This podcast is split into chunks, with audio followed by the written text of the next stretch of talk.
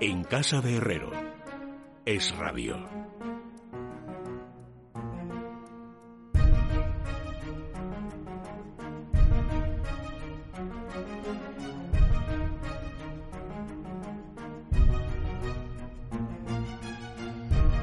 Faltan tres minutos, amigos, para que sean las nueve y media, las ocho y media en la Comunidad Canaria. Enseguida nos vamos a acercar a la información económica, que ya es la eh, preocupación dominante del presidente del eh, gobierno. Ha estado haciendo campaña durante estos días y supongo que hará todavía mítines de fin de campaña, tanto en el País Vasco como en Galicia. Pero ahora mismo lo que le preocupa es lo que pueda pasar en la cumbre europea del día 18, donde nos jugamos mucho todos los países europeos, pero sobre todo aquellos países que tenemos una situación económica más complicada, por ejemplo España, también Italia. Son 140.000 millones de euros lo que nos estamos jugando y eso eh, lo que requiere es que haya un acuerdo en la cumbre del día 18 para que se puedan sacar, eh, digamos, las mejores condiciones posibles de acceso a ese dinero. Y eso es lo que ha motivado que el presidente del gobierno haya comenzado ya una ronda hoy mismo con los mandatarios europeos para tratar de allanar el camino.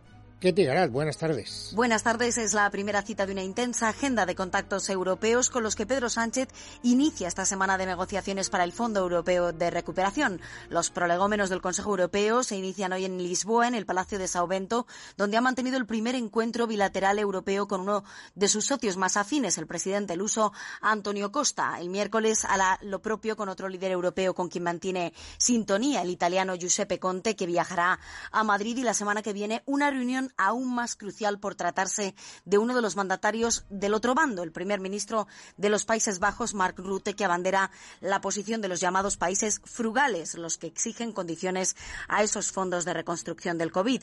A ellos precisamente han querido mandar hoy un mensaje Sánchez y Costa haciendo piña al rechazar la condicionalidad. Se debe priorizar, dicen, el crecimiento económico y la recuperación del empleo. La condicionalidad tiene que estar vinculada con estas cuestiones eh, a las cuales antes hemos hecho referencia la transición ecológica, la transición digital, la capacitación eh, de nuestro capital humano, porque ahora mismo la tarea yo creo que de todos, eh, tanto de los empresarios como de los trabajadores, como de las instituciones públicas a nivel nacional en nuestro caso y a nivel europeo, tiene que ser el crecimiento económico, recuperar el crecimiento económico y la creación de empleo.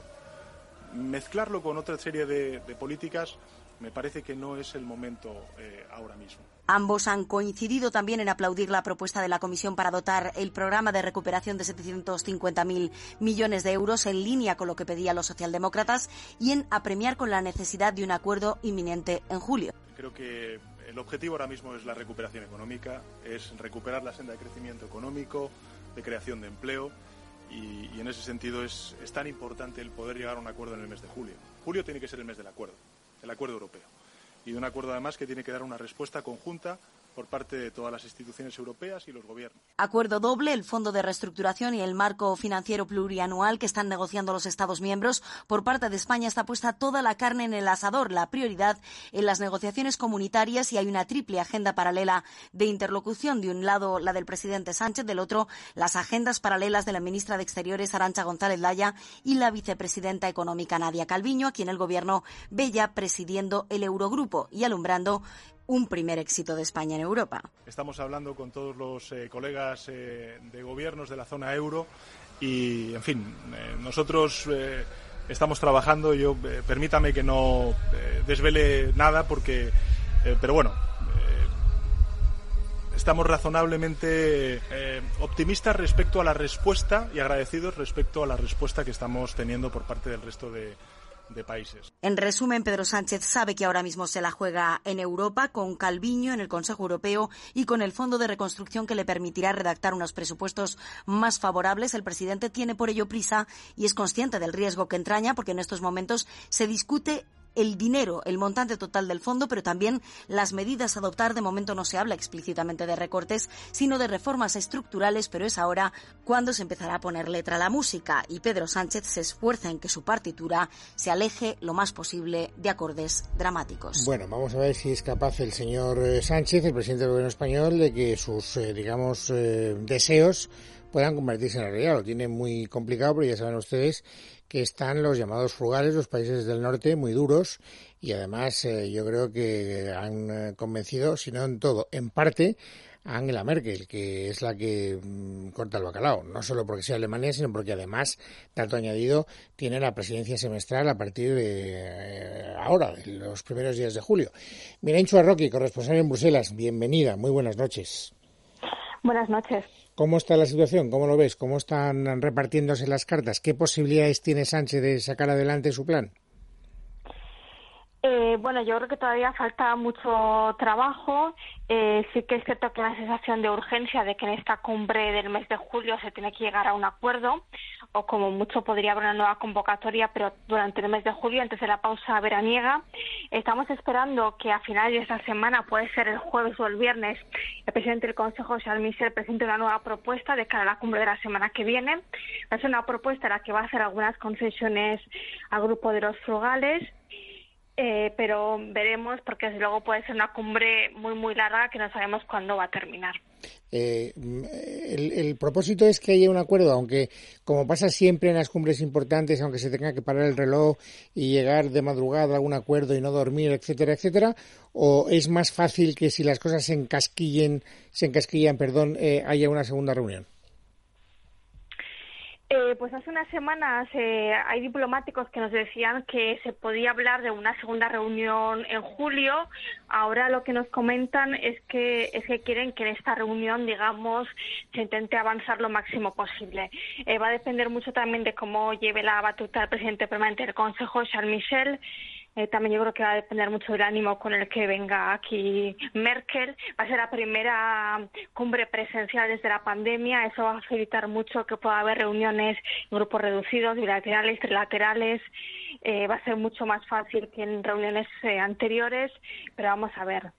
Eh, yo creo que es una de esas cumbres que hasta que no empiezan no vas a saber cómo van las cosas. Eh, ¿y la identidad del presidente o presidenta del Eurogrupo va a condicionar en algo, en poco o en nada la cumbre del 19? No, yo creo que no va, no va a condicionarlo. Yo creo que es más bien al revés. Yo creo que el hecho de que haya una pandemia y de que sea tan importante ahora eh, la economía sí que ha hecho que la carrera de Calviño y el Eurogrupo sea más difícil. Incluso los países del norte lo que quieren es que en caso de que haya un mayor control por parte de las capitales de las reformas y que eso pueda ser a través de los ministros, no como quería la Comisión que quiere tener un mayor control. Entonces eso hace que la carrera de para Calviño del Eurogrupo sea más complicada porque el Eurogrupo se va a convertir en un foro mucho más importante pero de cara a la cumbre no creo que tenga gran relevancia así en principio. Bueno, aquí hay, bueno, hay varias cuestiones, digo, por deslindarlo, y si me equivoco, por favor me corriges. Hay que hablar del presupuesto, por una parte, hay que hablar después del fondo de reconstrucción, que es eh, a corto plazo lo que más preocupa, sobre todo al gobierno español, porque necesita el dinero y además lo necesita pronto. Y desde el punto de vista de lo que es el, el Recovery Fund, aquí hay también dos cuestiones a su vez. Por una parte, cuál del monto total de ese fondo se destina o es, digamos, de subvenciones y el que no sea de subvenciones, el que vaya condicionado, con qué tipo de condiciones eh, va a tener que ser administrado por cada uno de los gobiernos.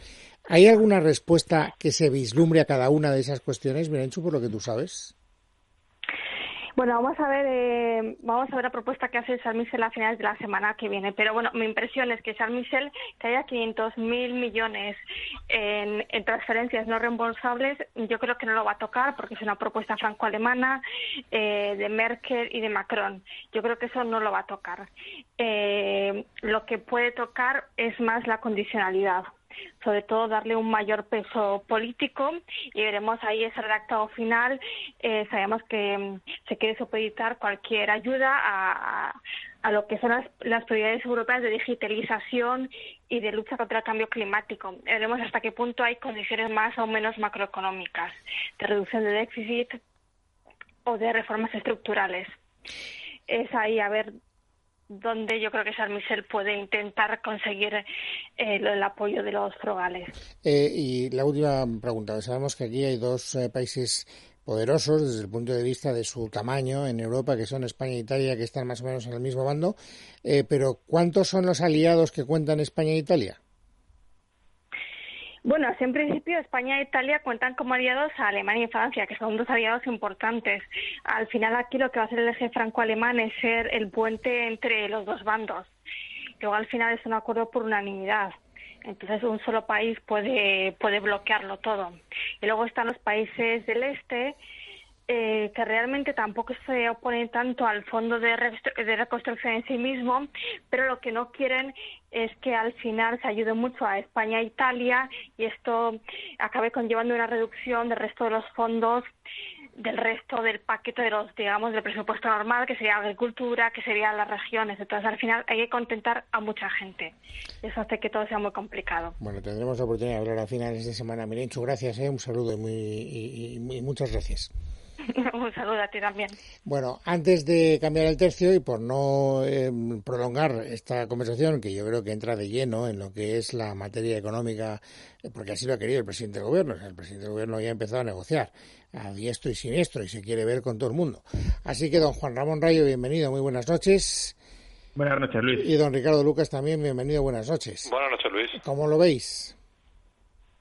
Bueno, lo que claramente se ve es que las espadas siguen en alto, que lo que se nos vendía como un acuerdo prácticamente cerrado a la espera de que algunos países pues dieran su brazo al torcer, pero que terminarían dándolo por la presión de Francia y Alemania, pues que no está, no está tan claro ni mucho menos. Y no olvidemos que la postura de estos países eh, frugales es una postura del todo sensata que también interesaría a la propia España. Es decir, que España tiene que reconducir su déficit público para rebajar a medio largo plazo su endeudamiento. Es algo, creo, de sentido común que no debería ser necesario que nos lo pidieran o impusieran de fuera.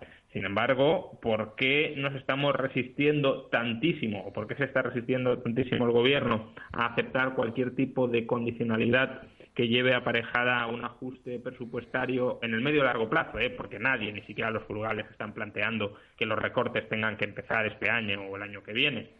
Pues eh, está resistiendo ya no solo porque todo político quiera más deuda y no quiera reducir ese endeudamiento, sino porque sabe que la coalición de gobierno sabe que su permanencia en el poder depende críticamente de que no se firme un acuerdo con Bruselas donde se comprometan a efectuar recortes en el futuro. Y por consiguiente lo que se está delucidando aquí no es solo el marco mm, financiero de España eh, con respecto a Europa durante los próximos años, sino también se está dilucidando si la coalición de gobierno que hay ahora mismo en España va a seguir en pie o no. Yo, añadiendo un poco más a lo que aportaba la corresponsal, que me ha parecido muy interesante su, visión desde allí, eh, recordaría la frase que dijo la semana pasada el primer ministro holandés Mark Rutte, que es el que pasa por ser el cabecilla de los frugales. Dijo, no tenemos ninguna prisa por negociar este acuerdo, no entiendo esta prisa loca por cerrar en la próxima cumbre los detalles del Fondo de Reconstrucción. Y este, según parece, es el principal problema que tendrían tanto España como Italia. Es decir, eh, la crisis ha golpeado muy fuerte, han sido necesarios eh, comprometer muchos recursos públicos para eh, poner en marcha las medidas contra la crisis, contra la, parte sanitaria y ahora contra la parte económica y los recursos disponibles ahora mismo en los dos estados, especialmente en España, son muy limitados y por tanto lo que han venido pidiendo últimamente a la Comisión Europea no solo era que se ponga en marcha que se cierre el acuerdo cuanto antes, sino que encima algunos de esos fondos ya empiezan a llegar este año porque eh, es evidente que tenemos necesidades muy acuciantes de, recursos. Por tanto, que los países que se están oponiendo, que están poniendo resistencia, digan que no tienen prisa, que no hay ninguna necesidad de cerrar este fondo en la cumbre de julio, si se va a aplicar en 2021, es una mala noticia para España y desde luego sería la parte más preocupante por, por, lo que dice Juan Ramón y es que si el dinero europeo no empieza a fluir lo antes posible eh, lo más probable es que España antes o después antes de lo que esperaba Sánchez desde luego tenga que ponerse a hacer ajustes del gasto a tocar partidas que serían muy incómodas eh, de pactar dentro de la propia coalición gubernamental y que le generarían más de un quebrado de cabeza al presidente del gobierno. Bueno, y una, una cuestión más antes de abandonar el eh, foro europeo. Eh, hoy ha dicho Sánchez que es razonablemente optimista en relación al nombramiento de Calviño como presidente del Eurogrupo, pero me contaba Miren Chuarroqui que tal y como está la situación, cada vez se ya ve más negro el panorama de Calviño, la candidatura de Calviño. ¿Vosotros cómo lo veis? Bueno, a lo mejor Sánchez es razonablemente optimista porque no quiere que nombren a Calviño y por tanto se va a quitar ese, ese marrón de encima. No, bueno, yo creo que, que, no sabemos mucho, pero es verdad que conforme han ido pasando los días y al margen del apoyo que obtuvo de Merkel, y ahí vemos, por cierto, nuevamente que, que Francia y Alemania son muy decisivos y tienen mucha influencia dentro de la Unión Europea, pero que no son determinantes ni para escoger a la presidenta o al presidente del Eurogrupo, ni tampoco para dictar las condiciones del Fondo de Reconstrucción. Como decía, conforme han ido pasando los días, parece que se están coaligando eh, otros países, se están aliando otros países para que haya otro candidato que no sea del sur. En cualquier caso, eh, bueno, aquí ya dijimos que si Calviño salía elegida, pues reforzaría su posición negociadora dentro del Ejecutivo y que sería positivo tanto externa como internamente.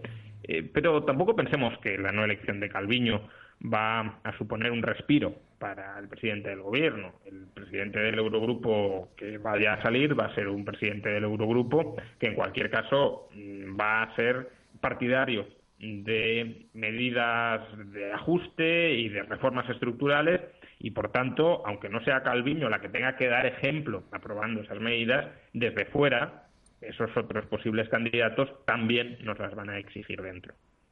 Yo creo que el optimismo de Sánchez en este caso, como, por desgracia en otros, no es demasiado buen indicador, porque Recordemos que en la anterior gran negociación europea en la que participó Sánchez, y además en ese momento como cabeza del grupo socialista, que fue la de la composición de la nueva Comisión Europea después de las elecciones de mayo del año pasado, eh, también era razonablemente optimista y el acuerdo llevó mucho tiempo y supuso algunas cesiones importantes para el, para el grupo socialista eh, de cargos de cara eh, hacia el grupo liberal, que es el que sin duda fue el gran ganador de, de esa negociación, porque recordemos que el Partido Popular Europeo fue el que ganó las elecciones, el Partido Socialista quedó en segundo lugar, pero si vemos el reparto de cargos era bastante equitativo entre los tres partidos. Y digo esta colación de que ya sabemos que en Europa eh, muchas veces lo que se da por descontado no acaba siendo lo que sale, y en este caso eh, es verdad que estamos viendo que la batalla se puede decidir o, o, se está dando entre Calviño y el irlandés Do Gendoe, pero hay un tercer candidato en liza, un candidato del que se habla poco, un candidato de un país, digamos, mm, poco problemático como es Luxemburgo, de clara vocación europeísta eh, y que además pertenece al, al, a la liberal, al, al grupo de los liberales en el Parlamento Europeo y que, por tanto, una vez más podría emerger como una opción de consenso para solventar no solo el equilibrio de poderes entre Partido Popular y Partido Socialista, y ahí eh, Sánchez destacaba que algunas cancillerías conservadoras están apoyando a Calviño, pero también sabemos que hay otras socialdemócratas que no le apoyan, especialmente eh, Dinamarca o Suecia. Eh, y digo que además tendría la, en fin, la, la el valor este candidato de que no estaría implicado en, las negociaciones eh, para el Fondo de Reconstrucción, porque como bien contaba Mirenchu, si la decisión eh, la condicionalidad va a estar muy marcada por los ministros y va a ser una negociación y una supervisión que creo que sería todavía más importante, eh, de, qué cumplimientos lleva cada país de, esas condiciones que finalmente se impongan, pues desde luego el papel de Calviño como ministra o vicepresidenta de uno de los países más beneficiados de esa ayuda difícilmente podría ser el que se supone que es el papel del presidente del Eurogrupo, que es ejercer de árbitro, es buscar consensos, es representar de alguna manera la posición intermedia de todos y de ahí Calviño tendría desde luego un verdadero hándicap para salir elegida. Bueno, dejémoslo en veremos porque el día 9 es el jueves, o sea que faltan tres días para que salgamos de dudas. Vamos un momentito a la publicidad y hablamos ahora de otras cuestiones que no son eh, las europeas. En casa de Herrero es rabio. Bueno, seguimos amigos hablando de economía, faltan 11 minutos para que sean las 10, las 9 en la Comunidad Canaria. Os pregunto directamente, ¿qué opináis de esa propuesta tan, eh, para mí, curiosa? No sé si es el adjetivo, vamos, intento utilizar un adjetivo neutro, porque no sé si es bueno o malo, eso lo tenéis que decir vosotros. La propuesta de FEDEA de mm, eh, generar un coronatributo, es decir, un incremento en el IEPRF temporal mientras dure la crisis eh, provocada por la pandemia. Bueno, a mí me da miedo lo que lo que decía Milton Friedman, ¿no? Que no hay nada más permanente que una medida del gobierno temporal. Y por tanto, creo que este tipo de, medidas, que bueno, pues en principio pueden estar más o menos bien orientadas, aunque ahora lo, lo matizaré, de tratar de buscar fondos extraordinarios para hacer frente a un gasto extraordinario. ¿no? En las guerras también hay una necesidad de recaudación adicional para costear los gastos militares. Pues aquí podríamos tener una situación parecida. Ha habido una situación eh, social, sanitaria y económica gravísima y puede ser necesario aflorar recursos de una vez extraordinarios para hacer frente a ese desembolso. Pero ese tipo de medidas se tienden a consolidar. Es decir, Em, hay en el comportamiento del Estado una especie de efecto trinquete. Los trinquetes, cuando avanzan hacia adelante o en una dirección, no tienen marcha atrás. Y en este caso, pues probablemente tampoco lo tuviera, o al menos luego habría resistencias para volver a, eliminar esos impuestos extraordinarios. Pero en todo caso, creo que, que sí es acertado destacar que algo hay que hacer con las finanzas públicas. Es decir, que no nos podemos mantener en esta situación de indefinición, de impasse, de, bueno, seguimos acumulando deuda, deuda y deuda y ya veremos qué sucede más adelante. No, hay que empezar a trabajar en el ajuste del déficit. Los socialdemócratas, y claramente CDA es un grupo de, economistas eh, con, mucho prestigio y con mucha calidad, pero de orientación socialdemócrata, pues tratarán de orientar el ajuste más hacia el lado de los ingresos que hacia el lado de los gastos. Los liberales, los que queremos que el Estado se reduzca porque pensamos que la sociedad civil eh, es más libre y más próspera cuanto más grande es y cuanto más pequeño es el Estado, eh, pues apostaremos más por, por, centrar ese reequilibrio presupuestario en ajustes de gastos. Y los gastos, eh, de la misma manera que en los impuestos hay dos grandes o tres grandes figuras tributarias, que son las cotizaciones sociales, el IRPF y el IVA, y no hay mucho más, es decir, si hay que aflorar muchísimo dinero, tiene que salir de ahí. En los gastos, pues tampoco hay muchísimo más. Es decir, por mucho que se nos diga el gasto político, los coches sociales, los chiringuitos, todo eso, bien, pero las grandes partidas de gasto en cualquier Estado, y especialmente en cualquier Estado europeo, son sueldos públicos y pensiones. Y por consiguiente, si hay que hacer el ajuste por el lado de los gastos, pues gran parte del ajuste, la mayor parte del ajuste, tendrá que venir de ahí por añadir un poco más a lo que decía Juan Ramón al principio de, del miedo que da ¿no? la temporalidad de los impuestos recordemos que un ejemplo paradigmático de esto es el impuesto para la reconstrucción entre las dos Alemanias que se introdujo en el año 95 y que a día de hoy sigue en vigor había un acuerdo para eliminarlo a partir del año 2021 pero veremos si con estas necesidades tan importantes de recursos que tiene todos los estados también Alemania pues con la crisis del coronavirus no se aplaza esa decisión y por tanto sigue en vigor pese a que era un impuesto eh, temporal. Y por tanto eh, coincido en que es muy peligroso introducir recargos temporales en el IRPF además en un impuesto eh, que ya está bastante elevado respecto a nuestros pares europeos y además lo comparamos con los gastos del Estado. Y recuerdo también que el Banco de España, la propia AIREF, que, es el ente que se dedica a fiscalizar las cuentas públicas, ya eh, aconsejar por dónde deberían ir, han hablado eh, de dos vías para poder cuadrar cuentas.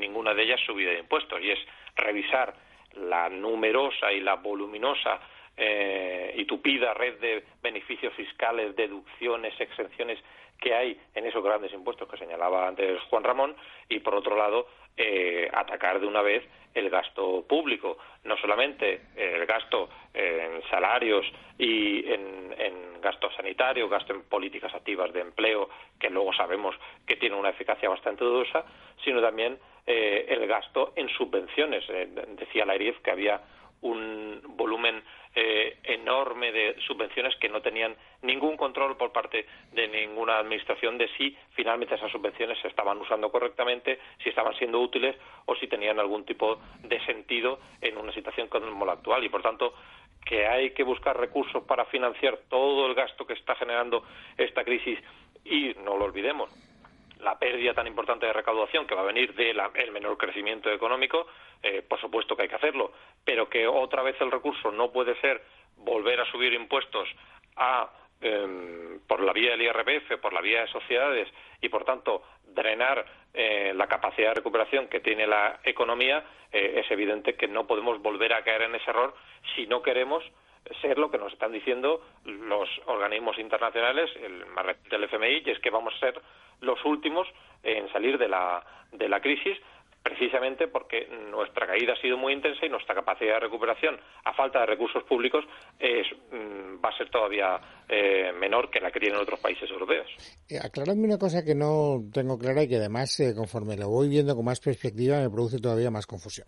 Sabéis que el viernes se produjo un acto muy propagandístico donde los agentes sociales, empresarios y sindicatos, conjunto con el gobierno, firmaron un documento bastante vacío de contenido, justo media hora después de que el eh, señor Gramendi, el presidente de la COE, pusiera literalmente a caldo el programa de reforma fiscal que había anunciado en la sexta el presidente del gobierno. Estamos hablando ahora de si poner o no el acento en los impuestos, es decir, en los ingresos y no en los gastos. Pregunto, ¿qué sentido tiene discrepar de la pieza angular de la política del gobierno y después suscribir un acuerdo? Bueno, porque el acuerdo en gran medida es un acuerdo relativo a lo que a lo que más afecta a las relaciones globales entre entre sindicatos y patronal, ¿no? Entonces, eh, bueno, creo que en cierto modo se sientan las bases de lo que les interesa a sindicatos y patronal, por ejemplo, eh, los ERTE, que ya dijimos que interesan a todo el mundo menos a los contribuyentes que van a estar pagándolos, porque los impuestos extraordinarios que estamos eh, de los que estamos hablando hoy son, entre otras cosas, impuestos extraordinarios para pagar los ERTE, que no son más que gastos salariales de empresas que cada vez van siendo menos competitivas, porque, bueno, eh, un breve paréntesis, los ERTE podían estar eh, más o menos justificados durante las primeras semanas o el primer mes o el primer mes y medio del shock, pero desde luego si hay empresas que se mantienen sin clientela, sin actividad durante meses y meses y meses, lo que hay que ir pensando es en readaptar esas empresas a la nueva normalidad, es decir, que quiebren o que cambien el modelo de negocio, pero no mantenerlas con respiración asistida a través de transferencias públicas costeadas por esos impuestos extraordinarios de los que estamos hablando.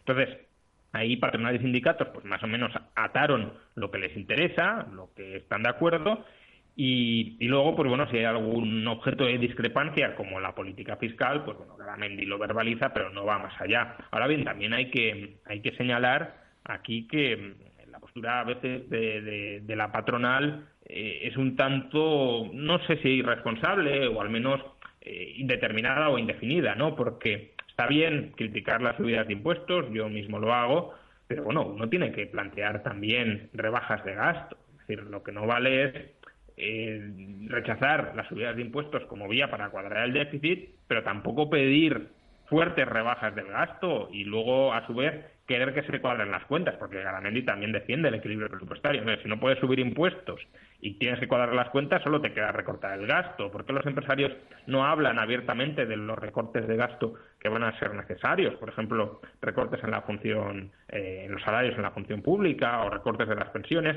Entiendo que por una cuestión de marketing no quieran hacerlo, pero claro, al final no quiero subidas de impuestos, no quiero déficit, pero me callo los gastos que hay que recortar. Pues no es muy, muy responsable tampoco creo que ahí la patronal está un poco atrapada en, esa trampa que le ha tendido el gobierno y de la que no sabe escapar. Y es que, por un lado, eh, ha recibido, es verdad que el viernes recibió eh, la, parte buena, ¿no? Le dieron un, cierto cariño, pero ha ido recibiendo en este en esta crisis varios mensajes velados, algunos incluso amenazas por parte de miembros del gobierno sobre que si los empresarios estaban aprovechando de los ERTE o si estaban, eh, en fin, mm, despidiendo sin motivo, eh, o la propia ministra de Trabajo cuando dijo a los empresarios que no había ningún motivo para despedir en, la crisis más grave en el último siglo. Pero ya digo que eh, en, en, pese a esos ataques, les interesa estar encima en la mesa de negociación con el gobierno y estar a buenas con el gobierno porque sabe que el gobierno eh, y especialmente sus, sus, miembros del ala de Podemos son muy eh, favorables a la posición sindical y si no están en la mesa se pueden encontrar con medidas mucho más graves que las que ya le está poniendo encima del gobierno encima de la mesa y algunas de ellas consiguen parar, otras consiguen mm, modularlas o, o adaptarlas a sus necesidades, pero desde luego eh, están en esa trampa de que si no están eh, y si no se prestan algunas de las cosas que exige el gobierno, como el acto del viernes en el que vimos una firma de un acuerdo que luego uno se leía y era nada más que una mera declaración de intenciones sobre lo que se iba a negociar en el diálogo social, pero como sustrato de fondo, como, como acuerdo, como medida práctica, no había nada más de lo que ya se había anunciado previamente y lo que ya se había acordado previamente, pues vemos que eh, la patronal se tiene que prestar a ese tipo de actos y a este tipo de decisiones porque si no se enfrenta a la posibilidad de que encontrase en el BOE eh, medidas todavía más graves de las que ya está poniendo encima de la mesa el gobierno y por tanto eh, tiene que estar ahí, ¿no? Señores, muchas gracias. Don Ricardo, hasta la semana que viene. Hasta la semana que viene. Hasta mañana, don Juan Ramón. Hasta mañana. Nos vamos, amigos, camino de la tertulia política, que no sé cómo viene hoy de cargada en cuanto a las emociones fuertes, pero más vale prevenir que curar. Así que Calm Plus.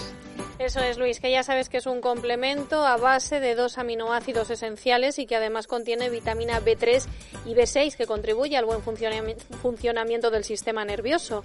Lo puedes obtener eh, pidiéndoselo a tu farmacéutico o a tu dietista en parafarmacias del corte inglés o en parafarmacia mundonatural.es. Mundo Natural.